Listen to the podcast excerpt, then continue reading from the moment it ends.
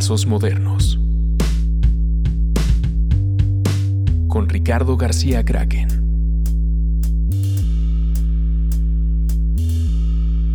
Eh, pues hola, buenas, buenas el momento del día en el que estén escuchando este nuevo episodio de Trazos. Eh, hoy eh, es, el, es el último programa que grabamos en el año, pero en realidad pues ustedes lo van a estar escuchando por ahí de febrero o algo así. Pero para, para nosotros pues es el último. Y lo estamos cerrando con, con un broche de oro, que un invitado que, que costó que, que viniera, pero, pero aquí está. Y muchas gracias por venir, Alejandro Magallanes. Eh, ¿Cómo estás? Bien, Kraken, pues contento. Y sí es cierto, qué bueno que coincidimos, ¿no? Porque eh, por lo menos nos tardamos año y medio. No, no es cierto, sí. pero, pero sí, un ratote, qué, qué, padre, muchas gracias. Luego, luego es difícil cómo se ponen las, las agendas y luego y los horarios, y aparte que tú trabajas muchísimo y estás muy activo todo el tiempo. Bueno, y fíjate que también no hay mal que por bien no venga. La verdad es que también eh, todos los programas que no estuve qué gente increíble estuvo. Entonces, totalmente estuvo, estuvo, estuvo, estuvo, bien un triunfo más del amor.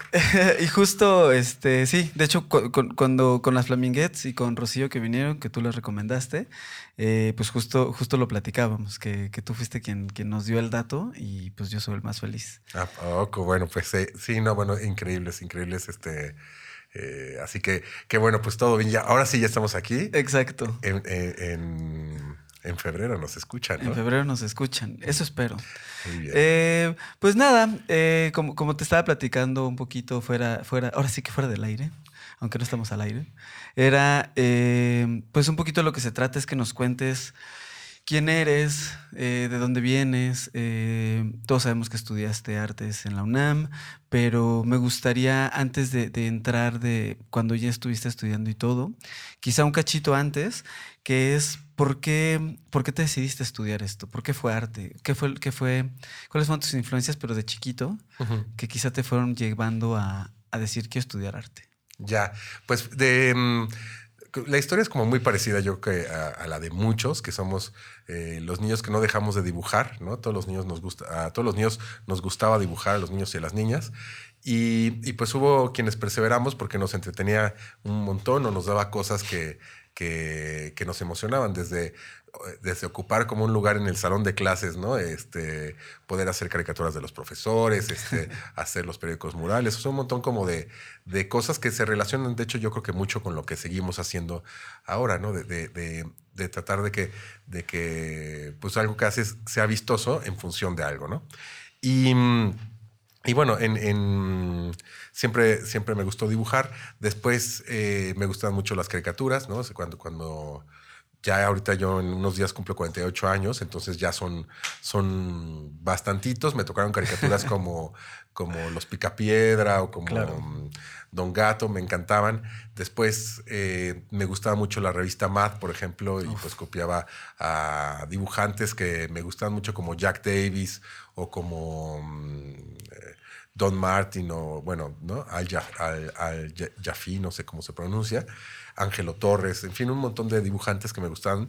Y también, eh, por otro lado, a pues Helio Flores, Rius, ¿no? También que, que, pues veía su trabajo, ¿no? Había otro dibujante que, que por ejemplo, estaba muy influenciado por, por Jack Davis de la revista Mad, se llamaba Héctor Valdés, que me parece que publicaba en El Heraldo de México. Bueno, en fin, eh, eso y, por ejemplo, me encantaba Cuevas.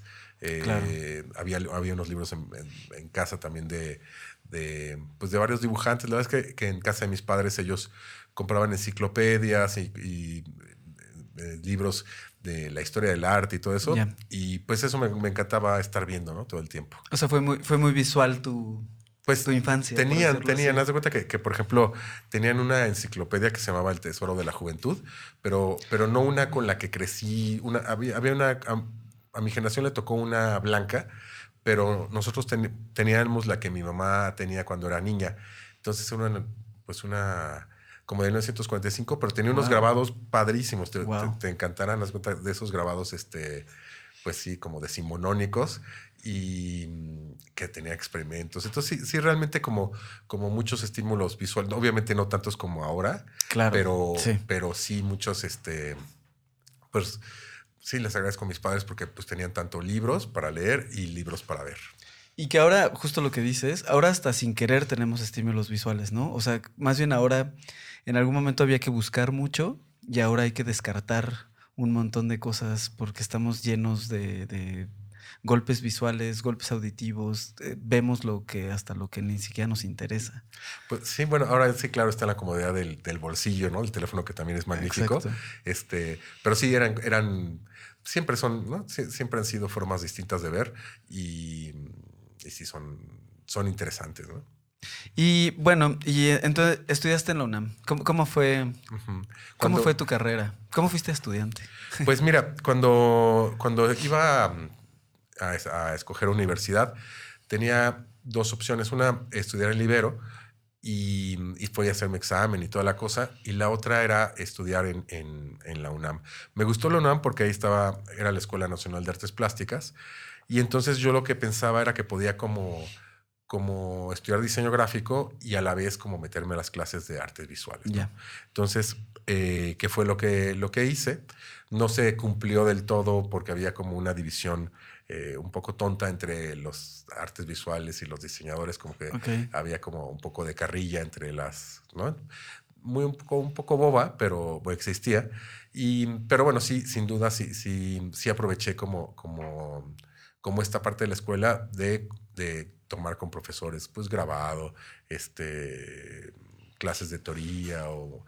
¿no? Y simplemente el, el- el estar en esta escuela a mí me fue como, pues maravilloso, la verdad, muy, muy, muy increíble. Más o menos cuando mm, estaba en la escuela fue también cuando, cuando fue el movimiento zapatista, ¿no? Que sin duda nos influyó a todos Claro. en la generación, nos involucró como de una, eh, pues en, en- incluso como en las prácticas de estudiantes universitarios de una forma distinta y pues eso la verdad es que fue increíble. Por eso eh, estudié en la UNAM. La escuela estaba muy lejos, estaba, bueno, todavía está, pero, pero digamos que, que era como mm, relativamente complicado ir, a, ir a, allá, o sea, eh, está por, por Xochimilco, este, el barrio creo que La Conchita, y este, y bueno, pues eh, había que tomar como varios peceros. Claro, y, sí, y- sí, sí, sí. Y, y para llegar, y, pues también esa... Había que tener ganas de llegar. y, esas distancias, la verdad es que también como, como que eran, mm, pues para mí también como entretenidas y eso. Claro. ¿Crees que ahorita que decías lo de que entre carreras había como carrilla? eh, es- yo he escuchado mucho, no sé qué tan cierto sea o qué, o qué tan mito sea, que un poco también, aún ya trabajando en esto, como que todavía hay, un, hay una división entre los artistas, los diseñadores, los ilustradores, como que siempre hay una diferencia y hay quizás hasta niveles, ¿no? Como que, ah, no, yo soy artista o yo soy diseñador o yo soy no sé qué y parece que, hay, que hubiera como niveles. Ujú, ujú. Y, y es muy chistoso porque yo creo que lo que hemos visto de tu carrera, por ejemplo, pues tú haces todo al mismo tiempo. O sea, y creo que, que es mucho lo interesante y es lo que me gustaría como ir platicando de cómo llegaste, cómo encontraste, no sé si cómo encontraste el estilo o cómo te fue el estilo encontrando a ti. Eh, porque me parece muy interesante cómo, cómo lo que tú haces eh, habita en, en todos los universos, desde la ilustración, el diseño, el arte, el arte contemporáneo incluso. Y creo que más bien es un, es- eres un buen ejemplo de eso, ¿no? Que no solamente te tienes que encasillar en un, pues yo solo hago logotipos, o yo solo hago ilustraciones, o no, pues no, yo solo hago carteles tipográficos, una cosa así. ¿no? Pues mira, yo creo que, que sí esta cuestión como de las etiquetas, que, que es este, pues algo que, que utiliza la sociedad siempre para, para poder como clasificar, ubicar, para eso sirve, ¿no? O sea, para decir, bueno, tú eres, tú eres esto y, y yo creo que, que, bueno, pues te digo, eso existe, yo creo que, que lo, lo complicado es como que te la creas, ¿no? Es Claro. decir, eh, ¿por qué vas a hacer esto y eso no, no? Entonces yo creo que, que al momento, es muy sencillo al momento que te lo planteas, dices, bueno, igual este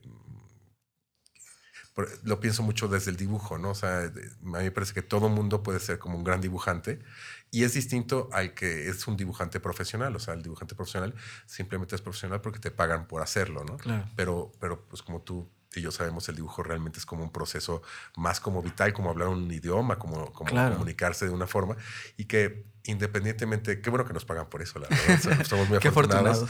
pero, pero de todas formas lo haríamos, ¿no? O sea, si, si, Claro. si, mm, si- yo creo que si fuéramos otra profesión, eh, dibujaríamos como lo, como, como lo hemos estado haciendo ahorita durante, durante, nuestro, durante toda esta plática.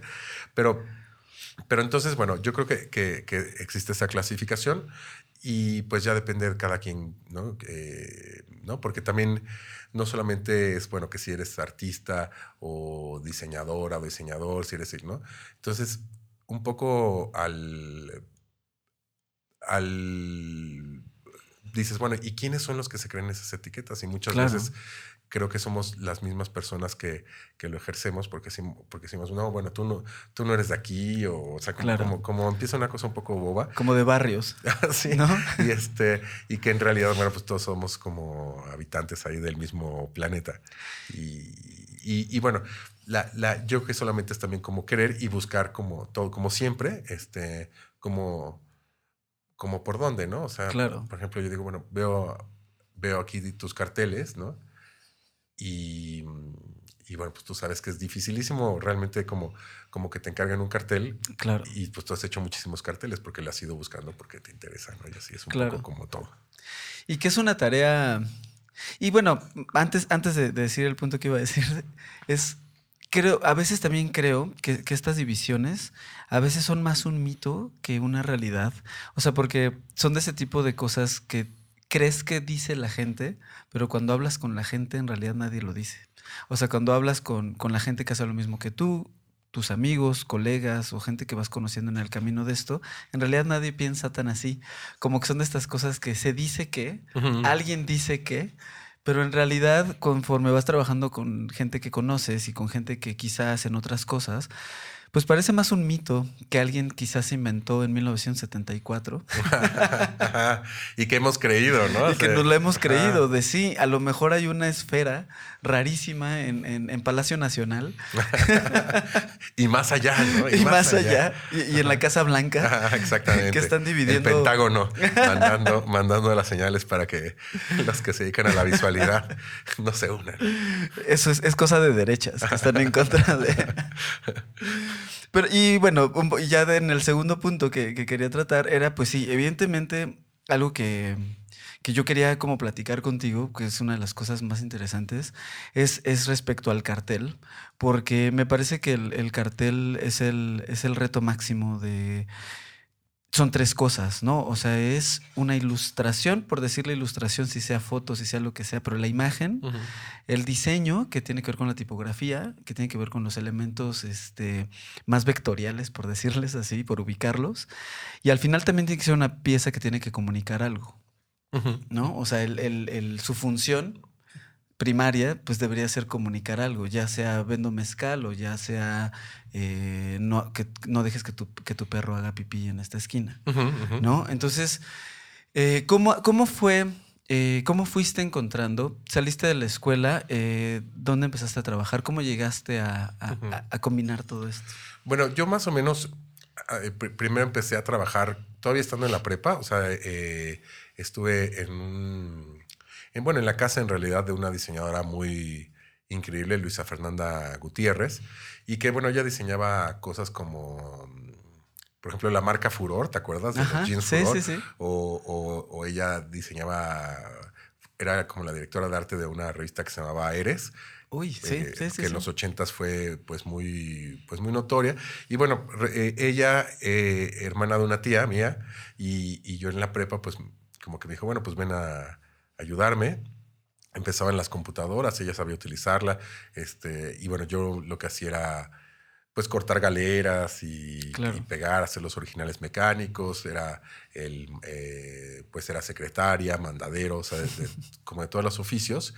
Y, y sobre todo para, para como que me, como que me, pues yo tenía como mucha curiosidad de qué, de qué, de qué se hacía. Ella me presentó después a, a, a Daniel Schwebel, que él entonces era, pues, como un alto directivo de McCann Erickson, Erickson, no sé qué, una agencia de publicidad, que también me invitó para ver cómo, cómo era y que gracias a eso también como que no, no me llamó tanto la atención la publicidad, sino más bien como la cuestión del, del diseño. Bueno, tú que, que, que ahí hacía, pues yo creo que más, más desorden que ayuda, porque era, se les llamaba a los ayudantes pay stop, eh, y yo era pay stopero, ¿no? Y este... Y pues todo lo recortaba muy mal, o sea, como que le echaba muchas ganas, pero, pero no, tengo, no tenía como la habilidad este, manual. Todavía me cuesta mucho trabajo, la verdad. Y, pero bueno, ahí empecé como eso. Y durante la, durante la universidad este, empecé como a trabajar en, en, en, pues como a buscar, la verdad, como a buscar eh, trabajo que quería hacer. Porque yo ya he visto, cuando iba en la prepa, eh, me había tocado ver la Bienal, la primera Bienal Internacional del, del Cartel en México. Ok. Y cuando vi eso, realmente me pareció increíble. O sea, no, no, no. mm, Pues lo que quería era como o sea, hacer, hacer lo que esos Hacer carteles eso. me habían provocado a mí, ¿no? Claro. Que era como, como que realmente como una impresión muy, muy, muy grande. Ya había más o menos también durante la prepa, yo ya había como robado algunos carteles, por ejemplo, de Elio Flores, ¿no? Este, o de un diseñador que me gustaba mucho, que se llama Mongo, que hacía la publicidad de, de la última carcasa de la cumbancha de Luke y de Rocotitlán.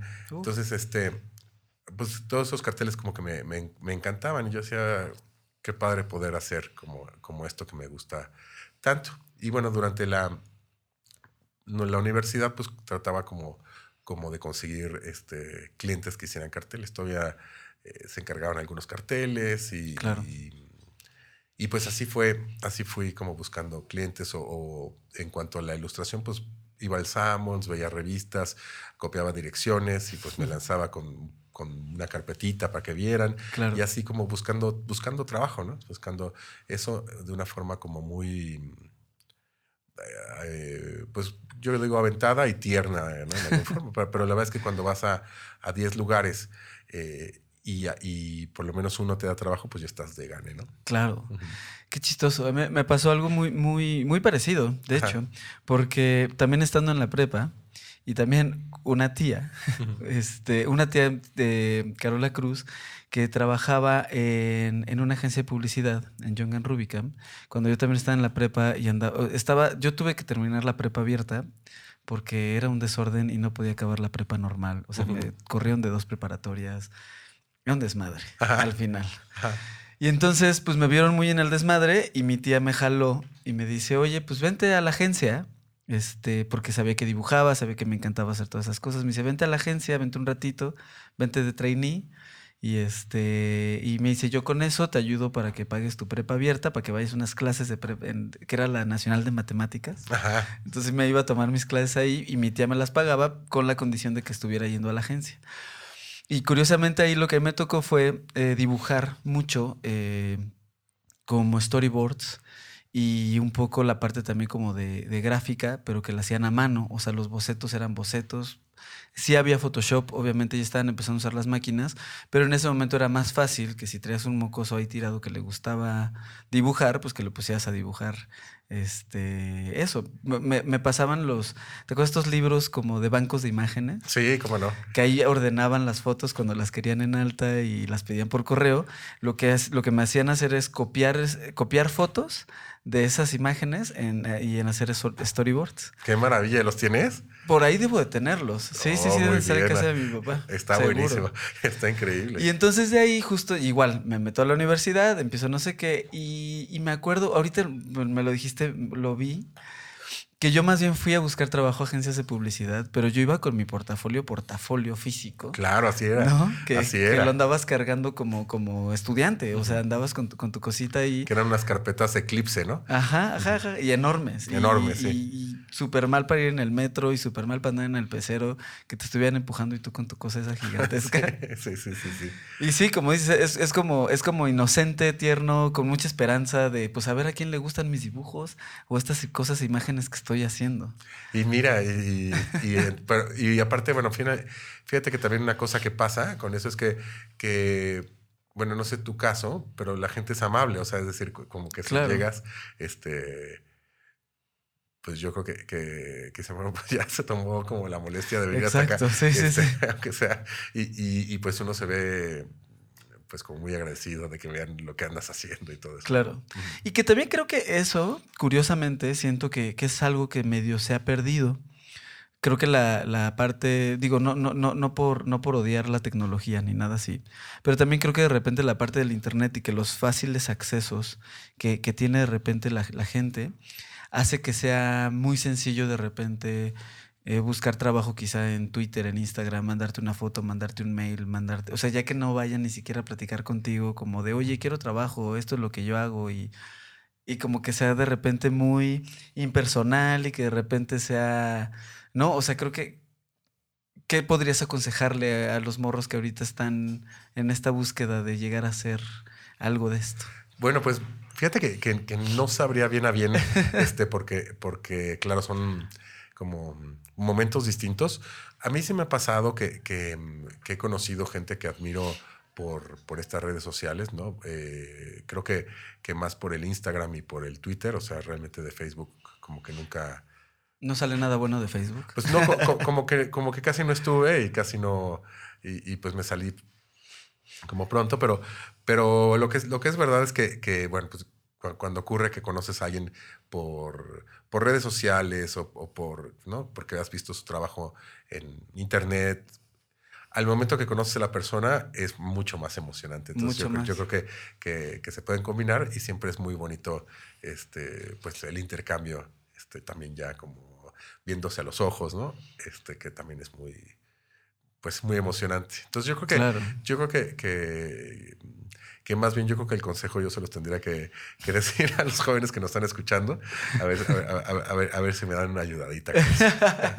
que, te- que nos ayuden a manejar mejor nuestras redes. Exacto. Que, que sí, es cierto. No, no es, parece, pareciera fácil, ¿no? El, el manejar tus redes, el manejar de repente como cómo dices tu trabajo, cuándo lo dices, que son cosas que generaciones un, un poco más nuevas, pues las tienen muy presente y saben muy bien cómo moverse en las redes sociales. Sí, sí, sí. Bueno, pues eh, fíjate que, digo, no sé, yo realmente las, las sí las veo como, como, en la- digo, un poco lo que trabajamos siempre es para, para, para, es como si fuera el prólogo, como si fuera la introducción de algo más, ¿no? Entonces, Claro. pues las redes sirven muy bien, o sea, ¿no? Por ejemplo, los carteles que hacemos, que, que si bien pueden anunciar un concierto o un libro o, en fin, miles de cosas, eh, se pueden potenciar al momento de, de, Claro. estar pegados como en estos otros, otros lugares. Y, y también creo que, que también a mí me sirven mucho como si fueran libretas de bocetos, ¿no? Totalmente. Entonces, sí. eh, pues vas, ¿no? O sea, vas poniendo un poco lo que vas pensando, este, en fin, como, como, como esas. Creo que, creo que sí también ha cambiado, o sea, como que va cambiando y es muy impresionante. Este, lo que. Y bueno, pues es sin duda interesante. Y se siente mucho la personalidad de la gente en cada, en las redes sociales, como que ves mucho qué tipo de persona es ya incluso por el tipo de cosas que sube o cuándo las sube o si comparte solo su trabajo, si comparte un poco de su vida personal. O sea, como que hay mucho de, de entender qué tipo de, de objetivos tiene la persona, al menos con la red, o qué tipo de persona es. Sí, tienes razón. O sea, ¿No? yo, yo creo que sí, sí, mm, sí es verdad. Se ve tal cual como, como, pues como una, con un condensado a lo mejor de la personalidad Exacto. de la, per- ¿no? De la personalidad de, de, pues sí, quien está pon- poniendo tanta cosa, ¿no? Oye, y en cuestión ya como más de trabajo, eh, ¿a ti qué es lo que más te gusta hacer? O sea, de, de las cosas que haces, de los clientes que tienes, que has tenido, eh, ¿qué es lo que más te gusta hacer? Mm, me gusta hacer como cosas variaditas, ¿no? Haz de cuenta que que eso es también como una fortuna en, en, en, lo que hago cotidianamente. O sea, puedo estar haciendo un libro para niños eh, ilustrado eh, por mí y a, la, y, a la, y a, la, vez diseñado y a lo mejor hasta escrito, ¿no? Y luego estar haciendo como el sistema para un emblema que haya eh, hecho y estar pensando dónde va a ser y en fin, ¿no? Y luego puede ser después un cartel para una película, entonces ver una película, después estar pensando. Entonces, realmente disfruto mucho como, como, como todo lo que hago. Me gusta mucho hacer libros. Sin duda, ese es el trabajo que no portadas, o sea, decir, me encanta hacer portadas, pero me refiero que, que ya el diseño, por ejemplo, de un libro, eh, por ejemplo, para un museo, para una exposición, o, o que tenga como, como, que no solamente sea cuerpo de texto, claro. me parece que, que, que, es un trabajo como muy complejo, me gusta también mucho hacerlo, pero cada vez eh, me gusta, pues siempre creo que, que, que a mí me gusta mucho terminar, como empezar con una imagen y terminarla ese mismo día o al día siguiente o yeah. en dos días. O sea, como, como eso, eh, esos trabajos que son como muy inmediatos me gustan muchísimo. Pero, Qué chido. Sí. Y justo eh, ahorita que estábamos aquí, estábamos hablando del, del libro que, que, que, tiene aquí ruso, eh, de Rius, que contabas una historia muy interesante. Estaría padre que, que nos la contaras. Bueno, es, es, es muy también yo creo que por mi generación he podido conocer como algunos de los ídolos de, de, de, como de, pues de mis héroes, ¿no? Este, yo creo que, que como héroes de la nación, yo pienso, como por ejemplo Rius o Naranjo o Helio Flores o Magú, claro. por ejemplo, entre los dibujantes, ¿no? Caricaturistas. En este caso de a Rius ya yo, yo lo había conocido en Tepoztlán porque yo diseñaba los carteles para un festival que se llama eh, Festival de la Memoria de Cine Documental y a él le gustaban, entonces como Tepoztlán es chiquito, pues en algún eh, encuentro que hicieron del festival, eh, pues ahí conocí a Rius.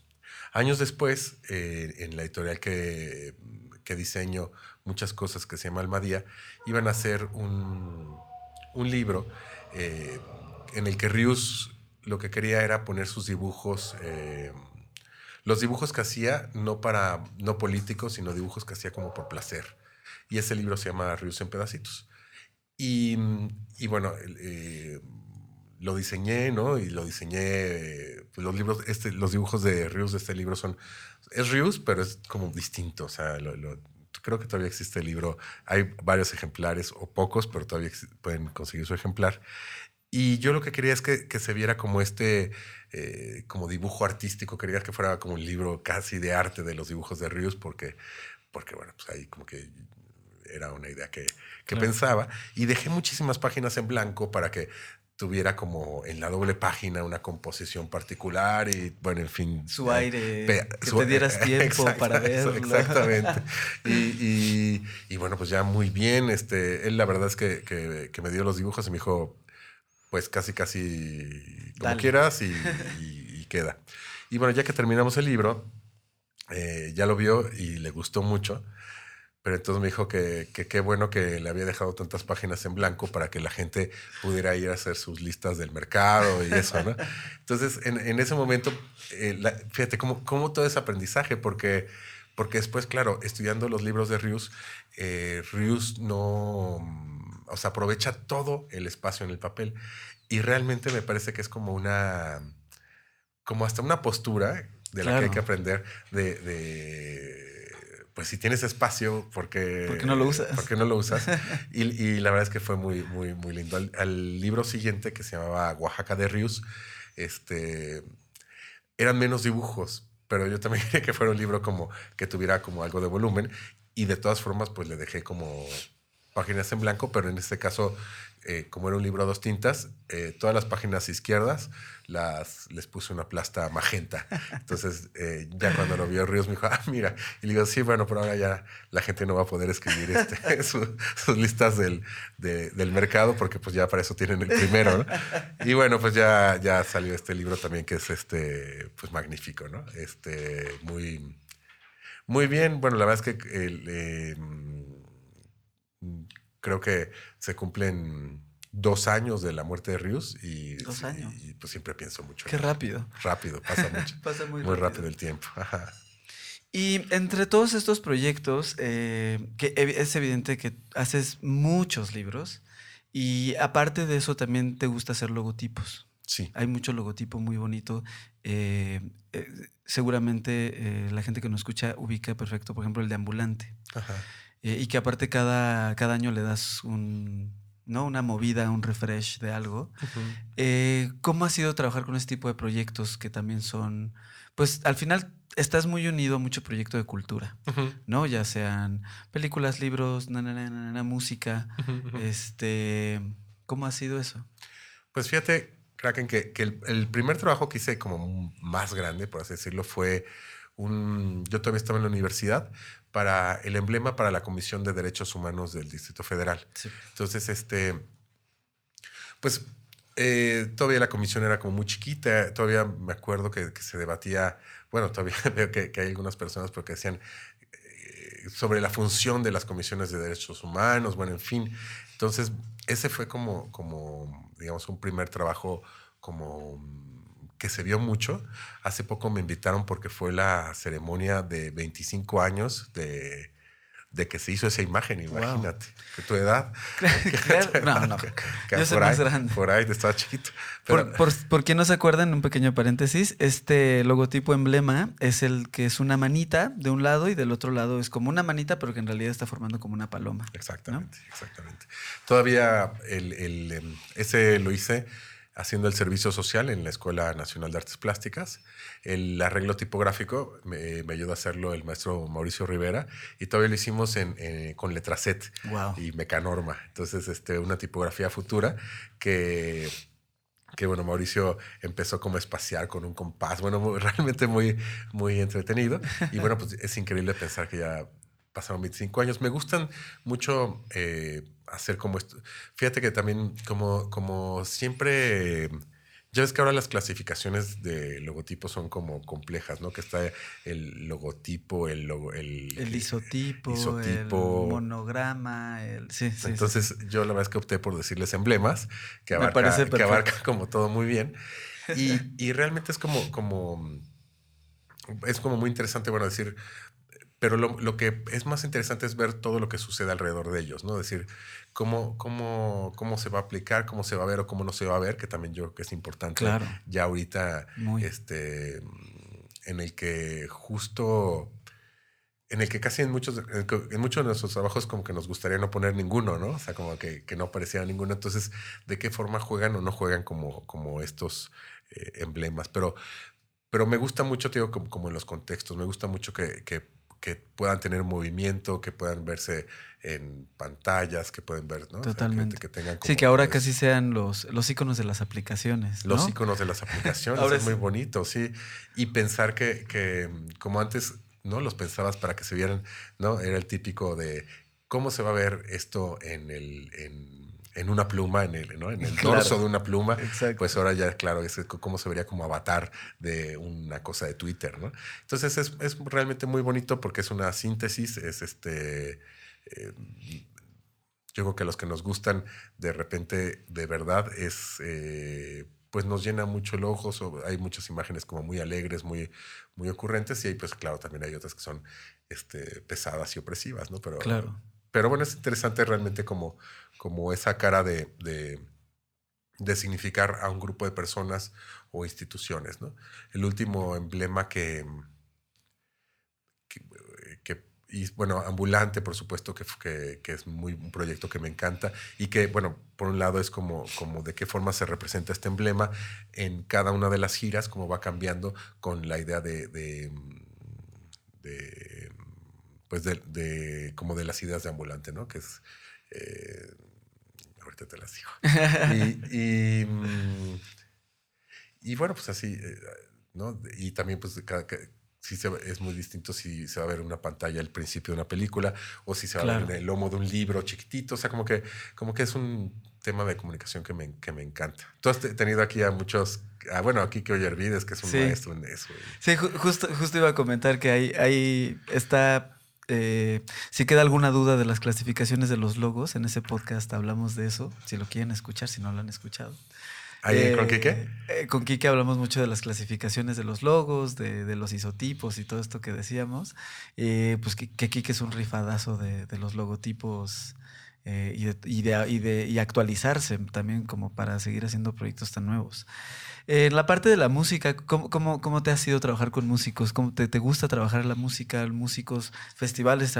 Hay un Vive Latino por ahí que tiene tu nombre y apellido. Sí, dos, fíjate, ya dos. Ya pero, dos. Ah, claro, pero, el de las manos ajá, con las fotos. Con el doctor Lacra, ¿no? Ese lo hicimos juntos. Cierto, pero, cierto, cierto. Pero, mm, pues fíjate que, que yo empecé también a. Eh, los primeros carteles que hice que se distribuyeron masivamente fueron para la sala Nezahualcóyotl.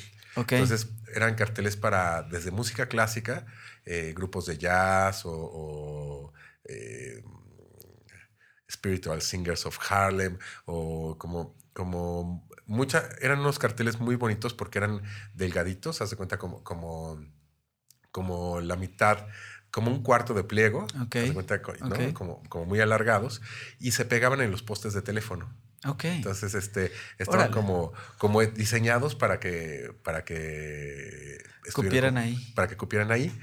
Y, y, bueno, pues ahí empecé a hacer como carteles para festivales internacionales de jazz, o sea, básicamente para las actividades que, que ocurrían en la sala Nezahualcóyotl. Y, y bueno, después empecé a hacer también como, como varios carteles, eh, por ejemplo, para Zbigniew Paleta, Edison Quintana, ¿no? O sea, ya también como figuras que, que, que si bien tocaban como, eran como parte de música clásica o jazz, también este, pues me empezaron a, a, a pedir como algunos carteles y, y, después con el rock, ¿no? O sea, con, con, con, pues con varios con varios grupos. Y la verdad es que me gusta mucho. Yo creo que, que, que trabajar con músicos es increíble. O sea, claro, como que es sí. una, una, una, combinación muy bonita. Los músicos eh, se emocionan. Este, sí. eh, si algo no les gusta, tratan de entender primero por qué no les gusta y, ¿no? y después te lo pueden decir claro. como de una forma. Pues no sé, es, es, realmente es muy. Mi experiencia con, con ha sido muy muy bonita y, y pues sí, desde, te digo, desde música clásica hasta, hasta cumbia, yo creo. Que, que aparte es muy, eh, es muy curioso la parte creo como de, de justo del arte, de, de, música más clásica y de jazz así, porque pareciera que hay mucha libertad, ¿no? Pareciera que son... Eh, proyectos o clientes que, que, a lo mejor se entendería que, que, el diseño es mucho más libre, ¿no? Que a lo mejor de repente estar con alguna banda de rock que en una de esas ya tiene, pues sí, sí tiene muy en, en el ojo al menos de qué colores se ven, de qué tipo de elementos les gustaría que existieran en sus carteles. Eh, ¿Cuál de esos clientes ha sido como más fácil de trabajar? Pues yo creo que, que para mí, por ejemplo, trabajar con, con Yucatán a Gogo siempre ha sido muy, muy bonito. O sea, yeah. lo, eh, o sea, es chistoso porque ya, ya um, creo que los que escuchan el grupo ya fueron los papás, no, ya fueron los abuelitos, los papás y ahora una tercera generación de verdad.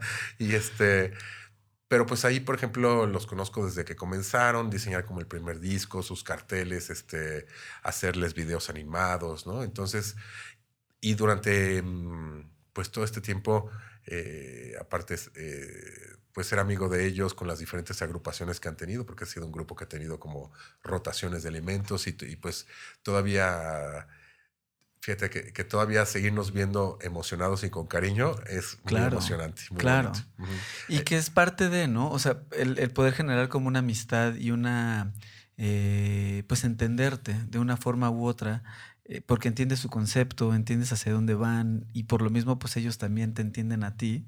Es mucho más fácil que si de la nada un día llegara alguien y te dijera, oye, esme la portada de mi disco, pero quiero eh, lobos, rojo y sangre.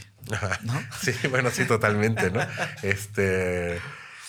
Que, que, también en ese caso, haz cuenta que, que, quien llegara y te dijera, quiero lobos eh, y sangre, ya vamos por buen camino, ¿no? Porque más bien ya hay algo, sí. ya, sí, sí, ya va dirigido, de dónde sacarlo. Pero sí, claro que muchas veces es este de, ¿no? Sabemos, no sabemos lo que queremos y sabemos lo que no queremos, que es lo que tú nos estás proponiendo. ¿no? Exacto. Y ahí ya entonces es como que se complejiza, pero, pero sí es este, yo creo que parte de lo que me gusta más de, de nuestro oficio es eh, justo, pues sí, conocer a alguien y en el mejor de los casos, tener como cosas en común, además del proyecto que estás haciendo, y pues te vuelves amigo de esas personas. ¿no? La verdad es que todo, así ha sido toda Justo, mi carrera. Que creo que es muy importante.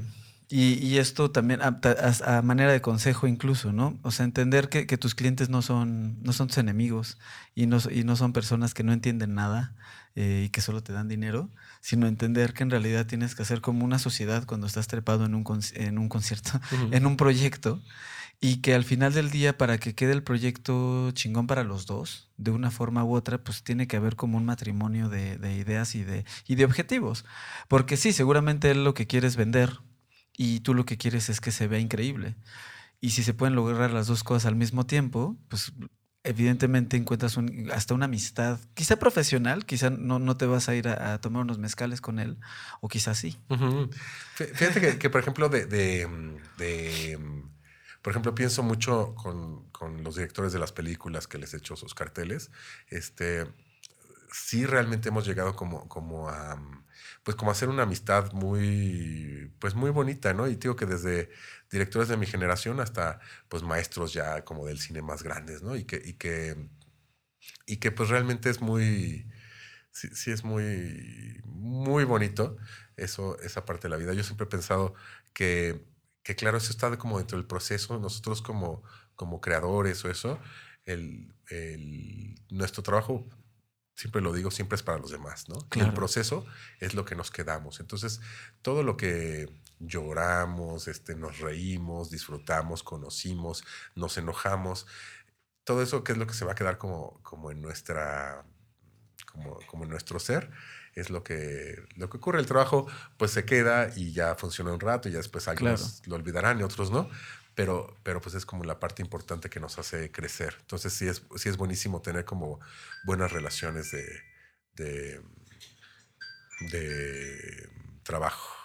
En, en, esa parte, tus procesos, ¿cómo son? ¿Cómo, cómo, cómo empiezas un proyecto? ¿Cómo te gusta empezar un proyecto? Mm, son tan distintos. Pero, por ejemplo, eh, pensando a lo mejor en una portada de un libro, ¿no? Entonces, Em, lo primero es que recibo una llamada o un mail de parte del de, editor o el director editorial y que eh, me platica que va a hacer este libro, si a lo mejor conozco al autor, autora o a lo mejor no, entonces investigo un poco de eso, después leer como todo un texto y después, una vez que lo lees como lector, trato de los proyectos en los que, ¿no? Si escucho un disco, si veo una película, un libro, leerlo como, no como un lector profesional, por así decirlo, sino como un, aficionado eh, y apasionado. Y un poco después de, eso, cada uno de los proyectos te va dictando cómo hacerlo, creo yo. O sea, hay, una, hay un gran grado de intuición, ¿no? Eh, yo suelo, no tengo como un orden de, decir, voy a entregar... Eh, tres ideas, ¿no? O sea, a, lo mejor sí, pero a lo mejor solo son dos, o a lo mejor solamente es una, dependiendo como de, lo que de lo que piense.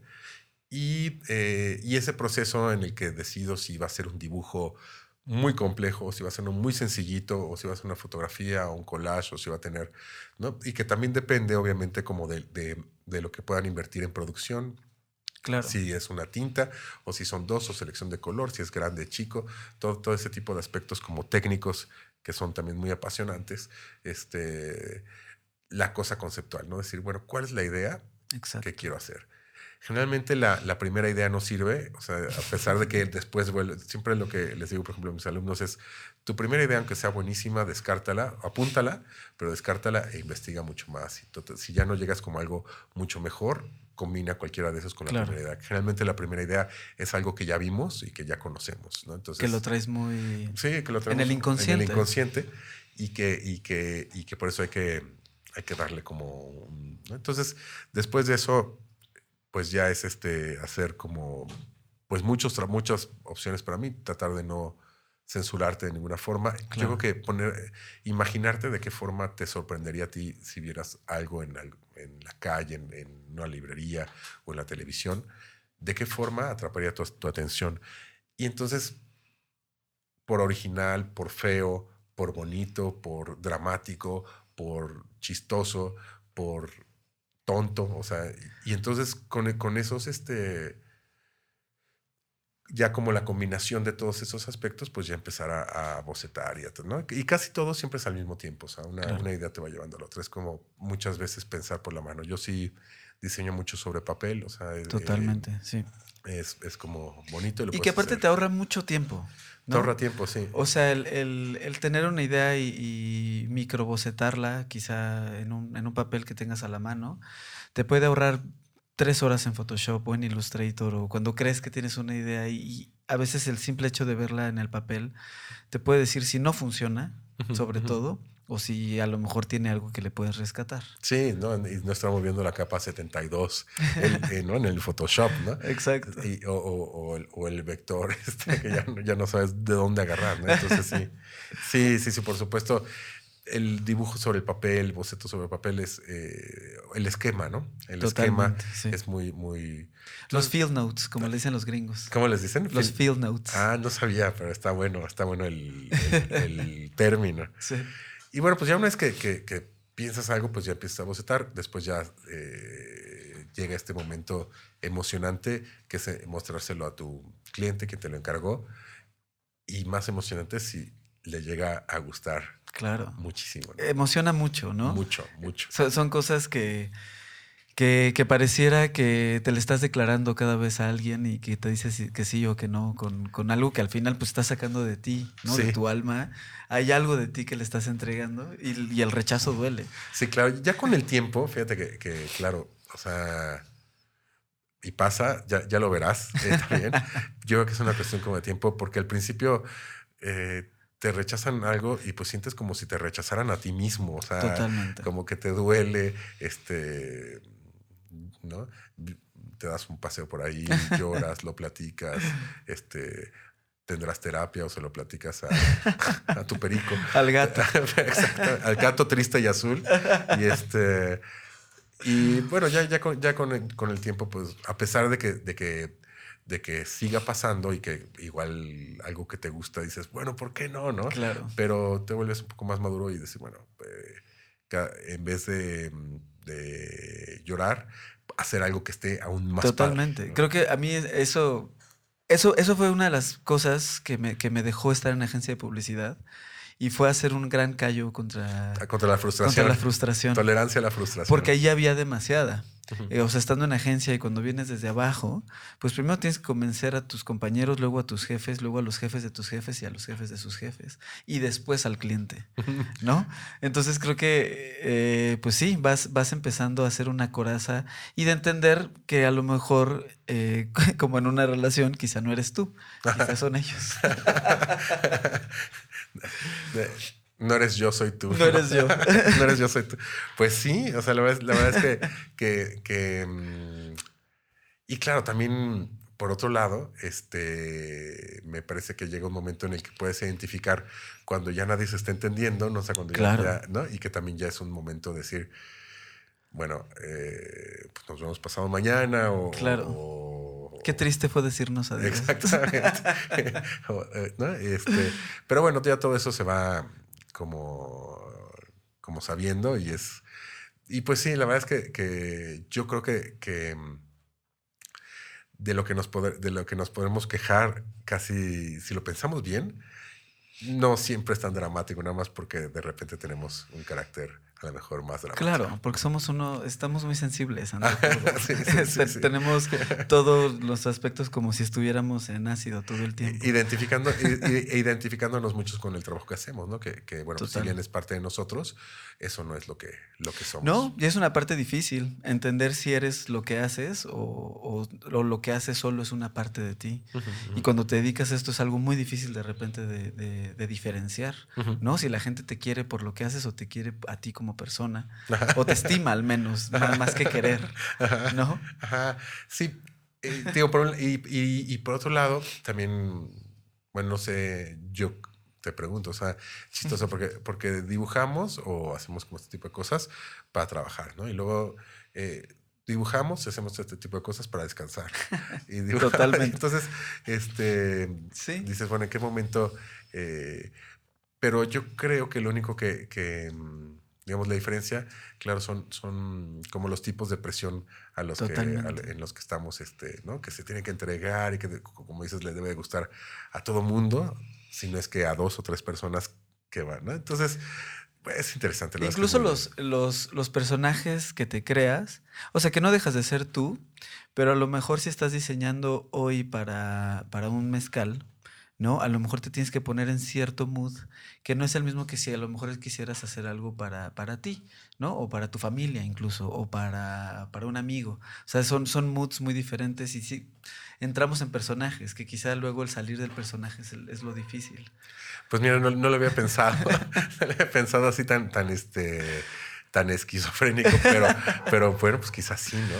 Pero, pero lo, bueno, lo que sí es cierto es que creo que es eh, que sí podríamos a lo mejor hasta identificarlo, por ejemplo, con la música o la comida, ¿no? O sea, que, que, que, lo mismo es rico comerte un taco al pastor a las 3 de la mañana parado que, eh, que una cena muy elegante eh, de, 18 tiempos y miles de cubiertos. ¿no? Entonces es distinto y las dos cosas son como muy disfrutables, a lo mejor así también con cada uno de los trabajos que, que vamos haciendo. Exacto. Oye, pues ya se nos acabó el tiempo, qué lástima, esto, esto daba para más, pero como siempre hemos dicho con, con Andrés, creo que vamos a tener capítulo 2 de, de muchos de estos podcasts. Eh, para seguir platicando. Y, pues nada, muchas gracias. Eh, ¿Hay algo eh, que quisieras que la gente, dónde te busca, dónde te ve, para que te siga, si quien no te sigue y cosas así? Ah, pues gracias, Kraken. Gracias. Gracias a ti, gracias a Andrés también. Este, y bueno, pues en las redes sociales donde estoy activo, eh, me llamo Magallanes71, lo que da cuenta no solamente de mi edad, sino de mi generación, este, de cuando le poníamos apellido y fecha de nacimiento. ¿no? pero, pero bueno, así, así me llamo en las, en las redes sociales y bueno, pues ahí comparto como pues trabajos que voy haciendo, cosas que voy pensando. Y, y pues nada, quizá solamente decir que, que, que somos afortunados de estar aquí ahorita ¿no? Claro. Eh, haciendo lo que hacemos. Haciendo lo que hacemos y platicando ahorita de esto. Muchas gracias. Y pues nada, ya solo para terminar, gracias por, por, escucharnos y recuerden por favor entrar al Patreon de Puentes para que apoyen y que sigan pasando este tipo de podcast. Y en Puentes se encuentran podcasts de todo tipo de temas. Eh, está el de Ana Elena, donde tú también ya tienes un capítulo por ahí. Eh, pues bueno, hay muchos, muchas cosas de donde jalar de Puentes. Muchas gracias. hasta luego. Trazos modernos. Con Ricardo García Kraken.